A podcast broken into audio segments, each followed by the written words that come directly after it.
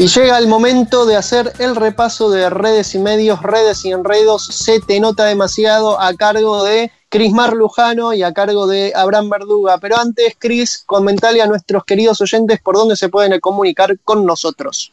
Claro que sí, Lean. Estamos en Twitter como Radio. No, no, mentira. mentira, me confundo. Esto es, y en Twitter estamos como La Pizarra OC.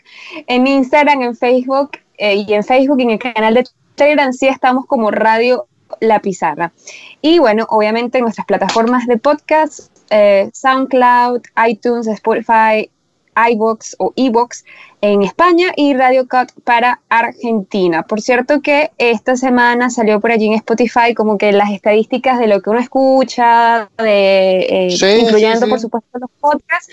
Así que ya saben que si les salió en el top 5, por lo menos, nos, nos avisen, nos comenten, que nos encantaría escuchar, em, pues que disfrutan de los podcasts a través también de, esa plataforma. Así que bueno, iniciamos de una, lean si te parece. Ah, sí, sí, no, que quería comentar que a mí de las cosas más escuchadas que me apareció 2019, un artista Jorge Drexler en Uruguay y de los podcasts eh, soy, voy a ser absolutamente sincero, me pareció primero el podcast que tiene eh, nuestro operador Fernando Saninelli, F en el chat, que es un podcast de videojuegos que lo recomiendo muchísimo. Y, en segundo lugar, bueno, la, radio La Pizarra. Pero bueno, uno ah. generalmente escucha más lo que hacen los otros que lo que hace uno mismo. ¿A ustedes qué les salió, compás? ¿Hicieron ese, eh, ese trip con Spotify? Sí, sí. a mí, la verdad es que yo no. A mí me salió Em, me salió Queen porque, bueno, siempre me ha gustado mucho la banda, pero además que con la salida de la película como que me tenía más a escuchar y escuchar, entonces estaba todo el tiempo escuchándolo. Eh, y una banda puertorriqueña que me gusta mucho es de reggae y creo que es muy famosa en Argentina, que se llama Cultura Profética. Sí, sí, sí, sí, la conocemos. Sí, bueno, que creo que ojalá los podamos tener pronto en el programa. Estamos haciendo las gestiones para tener por lo menos a Willy. Así que si nos están escuchando, eh, alguien que los conozca, que sepa, que tenga algún contacto, por favor, díganles que estamos muy eh, interesados en hablar, hablar con ellos. Así que bueno, nada, empezamos con Argentina. Esta semana hubo de todo. Lo principal, lo que se llevó eh, la atención de las redes sociales fue evidentemente la declaración de la vicepresidenta electa eh, Cristina Fernández de Kirchner en Comodoro Pi. Y bueno, al respecto, Axel Kisilov em, decía, durante años la acusaron y difamaron. Los jueces no dejan, no dejan que se transmita su declaración. Se nota mucho, no es justicia, es persecución. ¿Qué me dices, Lea? Sí, eh, hay que rescatar que la presidenta, perdón, la actual vicepresidenta y expresidenta Cristina Fernández de Kirchner, sin dudas, si hay algo que no se puede discutir es que ha sufrido durante estos cuatro años eh, una persecución judicial que no tiene precedentes en la historia argentina y que se enmarca en el, en el contexto del lawfare eh, latinoamericano. Y eh, es increíble el armado de algunas causas que no se sostienen, como por ejemplo la causa del dólar al futuro, que no tiene pies ni cabeza. Es muy atinado lo que comenta acá el gobernador eh, de la provincia de Buenos Aires, Axel Kicillof, quien también en Twitter tuvo un comentario, tuvo, subió una foto con la prefecta de Pichincha de, de Ecuador, estamos hablando de Pavón, eh, con quien se solidarizó por su situación de perseguida política, ¿no es así, Abraham? Sí, así mismo, compa. Eh, ha, habido muchas repercusiones a propósito de ese tuit en Ecuador y lo cierto es que Paola Pavón, la prefecta de Pichincha, está detenida injustamente, es otra víctima del loafer. Hay que tomar en cuenta un detalle. Este fin de semana se le acaba la licencia, la licencia que ha solicitado y el lunes le pueden sacar la, la pueden sacar de la prefectura si no consigue los 10 días de vacaciones que le corresponden. Es decir, todo parece que estuvo fríamente calculado para eh, sortear la democracia y poner al frente de la prefectura de Pichincha, una de las más importantes del país, del Ecuador, a otra persona, quién sabe quién. Sí, se, trata sin dudas de un, de un, golpe de Estado institucional que están llevando adelante en, Pichincha. Seguimos con Argentina, que ya luego vamos a tener espacio para hablar de Ecuador. ¿Qué más hay por ahí, Crismar?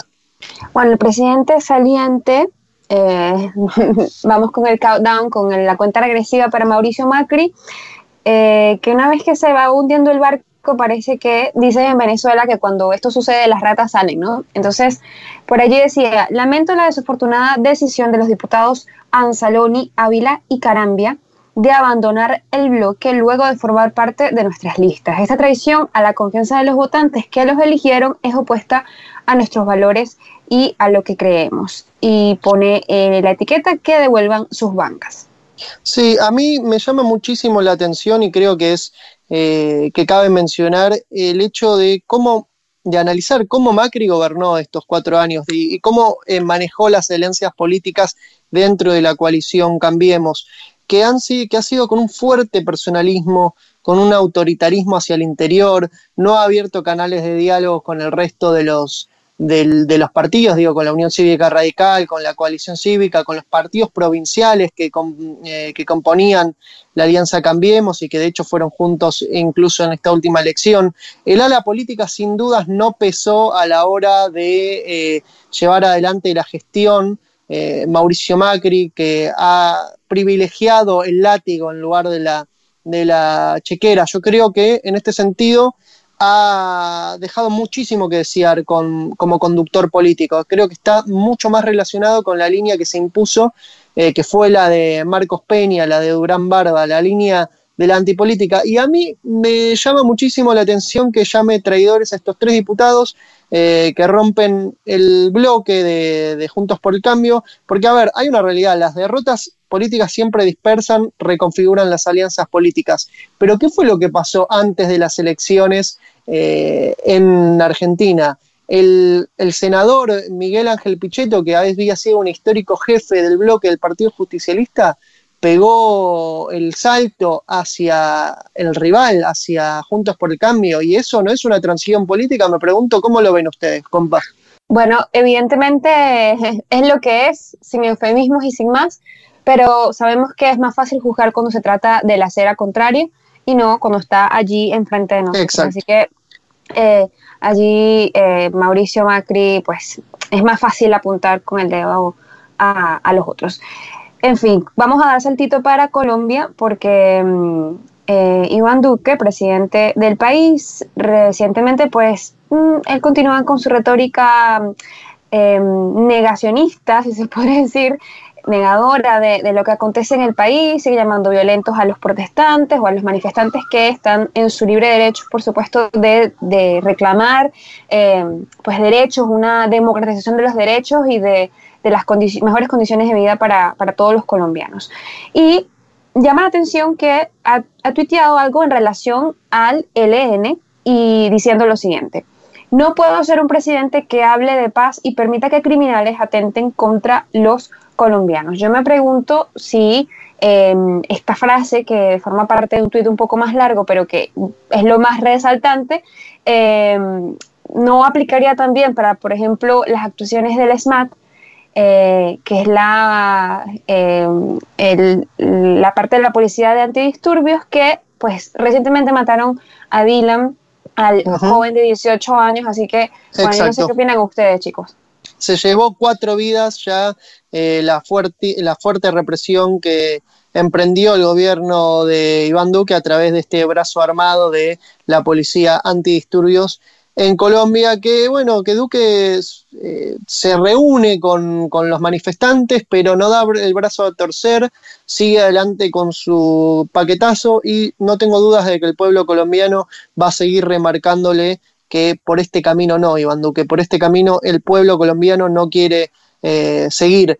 Algo para, para mencionar sobre, sobre Colombia y es que esta semana estuvieron circulando imágenes falsas de Dylan Cruz cometiendo supuestos actos vandálicos. El nivel de miseria política que se maneja muchas veces en Twitter cuando se reproducen este tipo de imágenes. Eh, recientemente el medio informativo digital La Silla Vacía, que es especialista en Colombia en revisión de fake news, finalmente desmintió estas imágenes, pero resta saber quién, quiénes son los responsables de esta campaña eh, de trolls que están prendiendo, que se, que, se puede ver en las redes y que tienen muchísimo impacto en Colombia y que tratan de alguna forma de justificar la terrible muerte de Dylan Cruz en manos de la represión policial. A veces la derecha colombiana no tiene límites y quiero exijo una investigación al respecto de quiénes son los que están difundiendo este tipo de fake news para justificar la muerte de un chico de 18 años.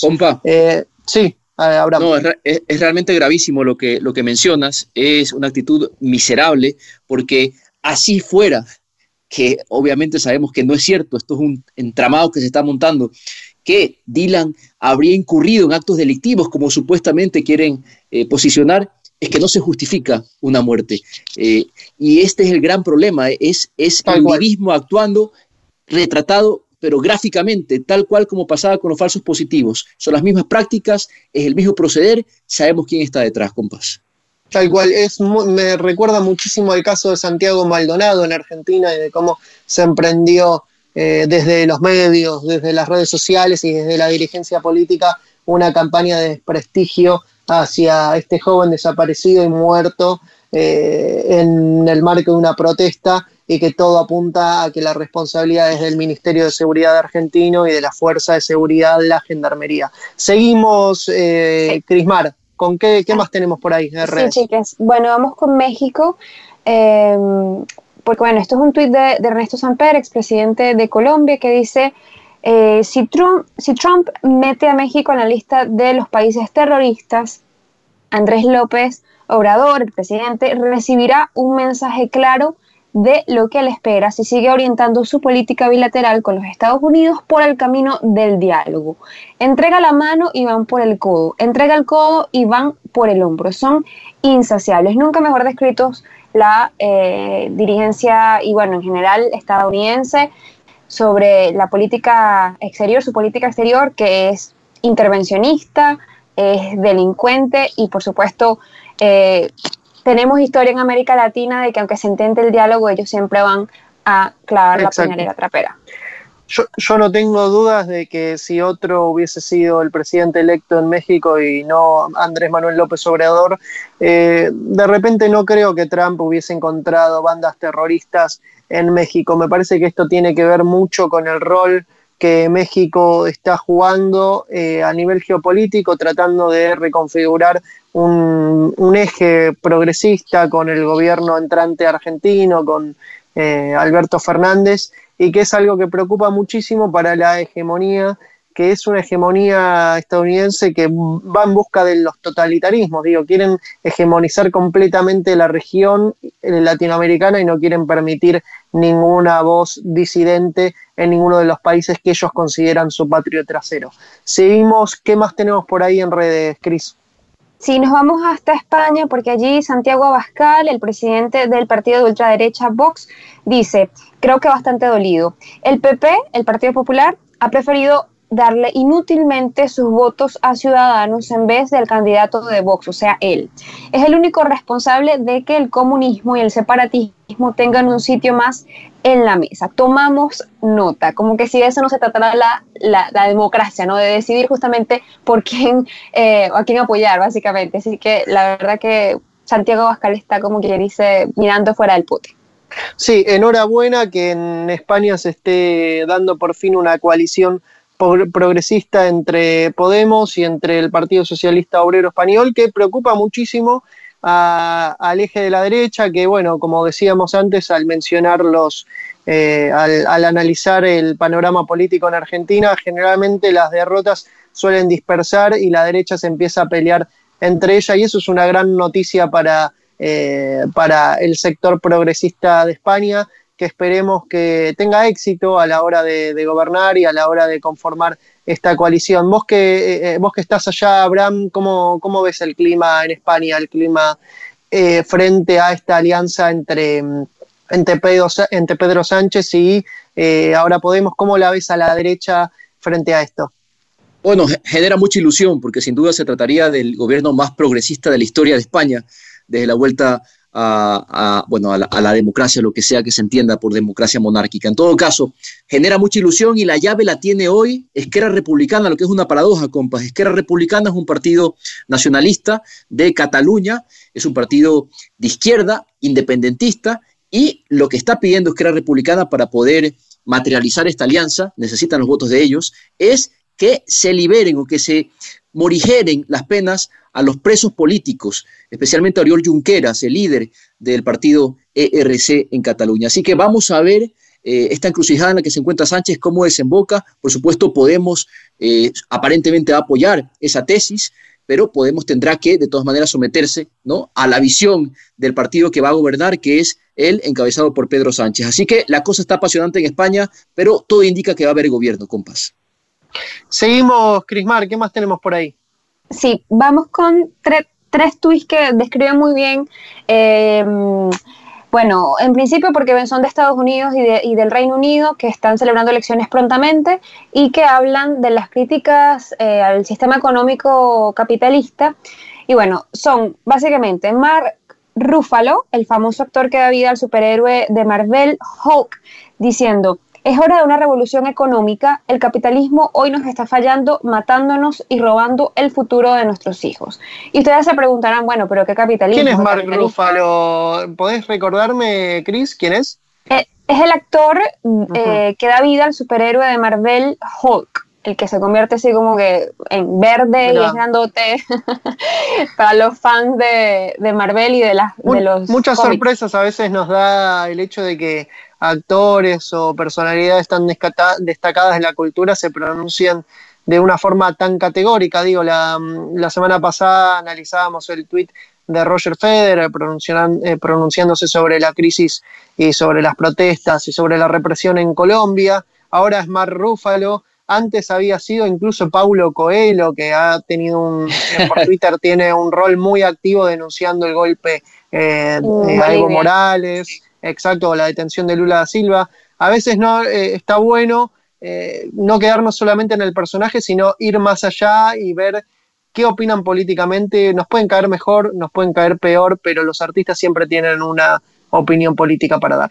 Claro que sí, son generadores de, opinión pública. Y bueno, esto fue realmente el preámbulo, este tweet fue el preámbulo eh, de, lo que la declaración que dio luego para darle su apoyo públicamente a Bernie Sanders a la presidencia em, de Estados Unidos por el Partido Demócrata. Así que bueno, Jeremy Corbyn, ahora el líder eh, del Partido Laborista de Reino Unido, se recordamos de nuevo que tienen elecciones el próximo 12 de eh, diciembre dice lo siguiente, las seis personas más ricas del Reino Unido controlan tanta riqueza como los 13 millones de personas más pobres que existen en el país. Dejemos que se hundan. Y yo creo que eso es un mensaje bastante claro, em, bueno, en relación a, eh, a, lo que sucede en Inglaterra y, como, una, em, como un espejo prácticamente de, de la Unión Europea y también de sus políticas eh, regresistas. Así que bueno, Alexandra Ocasio Cortés también decía por allí, los sistemas públicos universales están diseñados para beneficiar a todos. Todos contribuyen y todos disfrutan. Nosotros no prohibimos a los ricos las escuelas públicas, los bomberos o las bibliotecas porque son bienes públicos. Así que ahí está como digamos la contraparte. De, lo que justamente líderes como Jeremy Corbyn o Bernie Sanders están ofreciendo eh, como opciones de cambio para sus países. Para quienes no saben quién es Alexandria Ocasio Cortés, es eh, una líder del Partido Demócrata, representa como la ala de más de izquierda, más progresista dentro del Partido Demócrata, que últimamente ha sido víctima de fuertes campañas de desprestigio, eh, ha sido el blanco preferido incluso de Donald Trump a la hora de criticar a los referentes del Partido Demócrata, criticando su condición de, eh, su origen latino, es decir, la crítica siempre termina siendo superficial, ya que Donald Trump no, discute la política, sino se basa en chicanas a la hora de descalificar a sus rivales políticos, pero me llama la atención mucho la, vara en Estados Unidos, que está muy baja con respecto a eh, cosas que en Argentina, por ejemplo, son, eh, están completamente naturalizadas, que es el acceso a la educación pública gratuita y universal, o bueno, el servicio de los bomberos o las bibliotecas.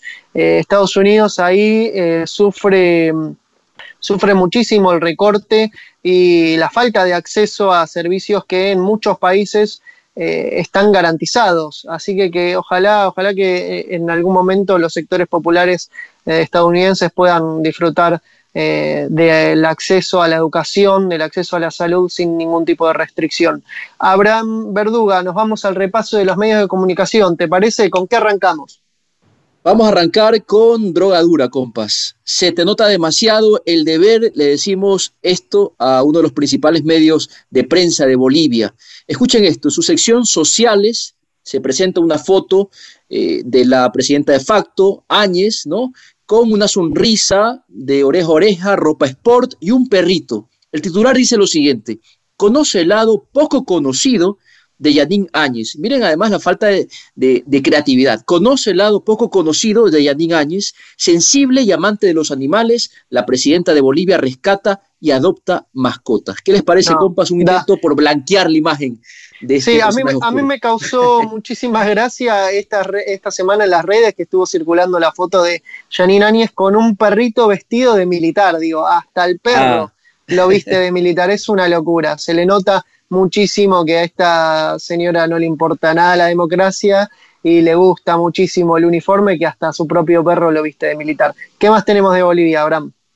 Página 7, un actor que fue crucial en el golpe contra Evo, tituló lo siguiente, 70% de encuestados afirman que hubo revuelta social y no un golpe. El fraude electoral constatado por la OEA precipitó la renuncia de Evo Morales. El 25% cree que hubo un golpe de Estado y el 5% declaró que no sabe. Esta es la sentencia de página 7 con sus encuestadoras truchas, compas. ¿Qué les parece?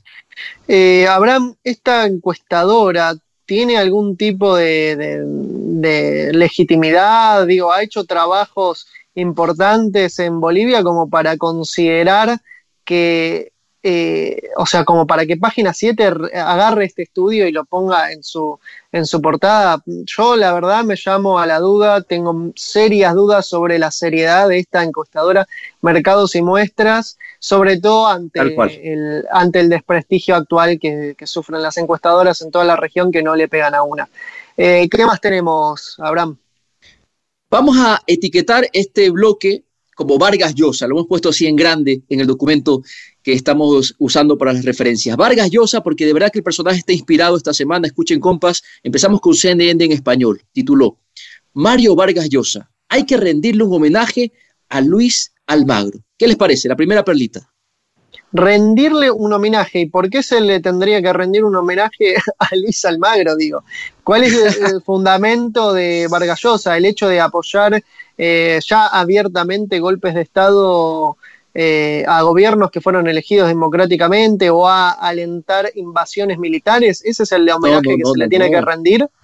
No, no, no, todo lo contrario, lean, por favor. Ah, lo, que ah. destaca, lo que destaca Vargas Llosa es que, bueno, Almagro es la democracia encarnada en persona, ¿no? O sea, es el gran defensor de la democracia, de la paz y de las libertades en la región, así que bien tiene merecido un homenaje por ayudar a que el gobierno pueda despojarse de esa brisita bolivariana que está infectando América Latina. Habría, habría que preguntarle a Pepe Mujica si opina lo, mismo que Mario Vargallosa sobre esto de que Luis Almagro es la democracia encarnada. Me parece que en el Frente Amplio ahí no hay consenso porque lo rajaron, como decimos acá los argentinos, lo echaron de su partido hace tiempo, justamente porque es una personalidad muy, pero muy antidemocrática. ¿Qué más hay por ahí, ahora?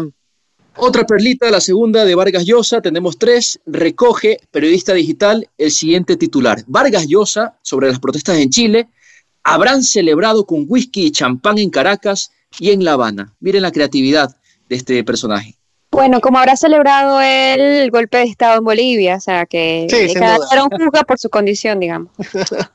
Con whisky y champán igual me parece una mezcla que te lleva directamente al baño a vomitar, así que, que eh, no creo que haya sido esa la, la, forma de celebrar en todo caso en Caracas y en La Habana, pero bueno, Vargas Llosa tiene muchísima creatividad, es un enorme escritor y le encanta fabular este tipo de cosas. ¿Algo más, alguna perlita más de, nuestro querido La última perlita del Nobel de Literatura. El regreso del peronismo es una catástrofe, pero lo de Macri fue un fracaso. Lo titula Infobae, recogiendo las palabras de Vargas Llosa. Por lo menos ha reconocido que lo de Macri fue un fracaso, compas. Yo con eso me quedo tranquilo. Sí, pero me llama la atención que recién ahora se dé cuenta Mario Vargas Llosa que Macri fue un fracaso porque hasta hace muy poco expresaba su apoyo y, hablaba maravillas del gobierno de Mauricio Macri. Creo que en la derrota, como decíamos antes, se dispersan todos, se hacen los boludos, como decimos acá en Argentina, nadie se dice, nadie dice, no, yo lo sigo apoyando.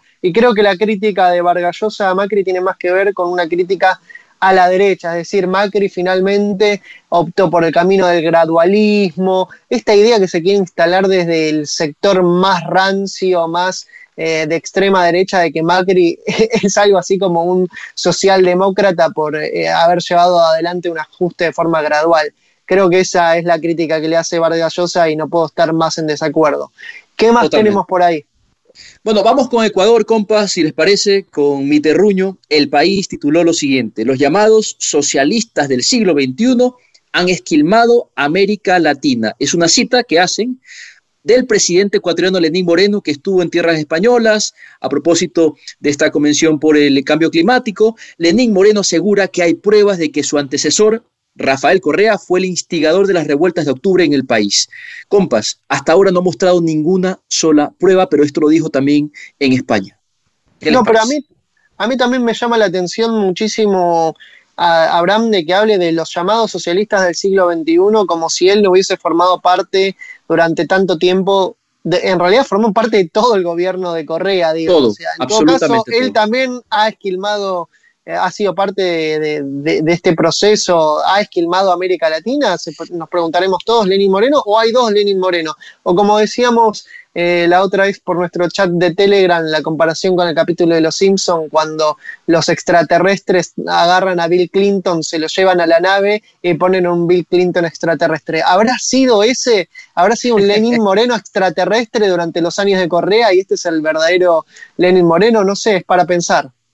Es que la, pregunta salta inmediatamente. La periodista del país, si ustedes leen la entrevista, la verdad es que hay que tener un poco de estómago, le dice, pero a ver, señor Moreno, usted formó parte del gobierno. El argumento Moreno fue, los corruptos no tienen la etiqueta estampada en la frente. O sea que el, hombre no es que ha sido eh, tonto, sino que simplemente no se dio cuenta en 10 años de Revolución Ciudadana que él era parte de ese entramado de corrupción, ¿no? De, del bolivarianismo, el castrochavismo instalado en las tierras de Quito. Así que Lenín Moreno para el olvido, para el tacho de basura de la historia, compas. Vamos a otro país. ¿Qué más tenemos por ahí, Abraham? Bueno, vamos con Uruguay. Ya se empieza a hablar de la calle Pou, ¿no? El mundo titula, ¿puede el surf ayudar a gobernar mejor? El nuevo presidente uruguayo se prepara para sufrir. ¿Qué les parece? Mm, yo dudo muchísimo de que este tipo de notas tengan que ver realmente con la realidad y no esté más relacionado con eh, empezar a construir eh, a la calle Pou como hicieron con Macri, como la nueva esperanza blanca de la centro derecha latinoamericana, el Macron uruguayo. Creo que va a tener ahí en la prensa un aliado fundamental en este tipo de construcción ficcional de que van a ser de Luis Lacalle Pou, no solo a nivel interno en Uruguay, sino a nivel regional. Lo van a tomar como un ejemplo, no tengo dudas, ya que, bueno, de repente Sebastián Piñera o Iván Duque, que hasta hace muy poco eran ejemplos, eh, ya, ya no lo son. Tal cual. Y bueno, sí, eh, el hecho de, de, ese perfil de surfista también ayuda a que se destaquen sus atributos, ¿no? Como un hombre que practica deportes menos populistas, entre comillas. El, la nota no tiene desperdicio, ¿ah? porque se lo grafica a la calle Pou como un presidente cool, ¿no? Como este presidente que va a surfear esta ola que tendrá que resolver, ¿no? Después del fracaso del Frente Amplio, ¿no? Imagínense ustedes. Pero bueno, Sí, y recordemos que Luis Lacalle Pou no, no nació de un repollo, como decimos, viene de una familia eh, de tradición política, exactamente, una familia rica, pero digo, de, con fuerte tradición política. No es un outsider de la política como sí lo era a quien mencionó las internas el señor Sartori, el cual va, se va a desempeñar como senador. Eh, cerramos con, con algo más, tenés por ahí, Abraham, así ya después damos paso al noticiero. Vamos rápido con Chile, compas. Les leo dos titulares rápidamente. El país tituló, el gobierno de Piñera se declara sorprendido, sorprendido por la magnitud y rapidez de la caída de la actividad económica. No sé por qué a Piñera le sorprende tanto, francamente. Infobae titula, Sebastián Piñera anunció un bono de ayuda para más de un millón de familias en Chile. Dijo Piñera, vamos a enviar un proyecto de ley al Congreso que permite otorgar un bono que en promedio va a ser de 100 mil pesos por familia. Esto lo expresó el mandatario, el monto equivale a 124 dólares. Simplemente déjenme decirles, compas, qué populista que es Sebastián Piñera. Qué populista, totalmente, completamente de acuerdo. De esta forma cerramos el repaso de redes y medio. Gracias Abraham, gracias Crismar. Le damos paso al noticiero con Roberto Galucci en AM750. Síganos, que queda muchísimo más programa, muchísimo más. Esto es La Pizarra, el programa de Alfredo Sayerrano Mancilla. Mi nombre es Leandro Álvarez y eh, quédense ahí que seguimos con más programa.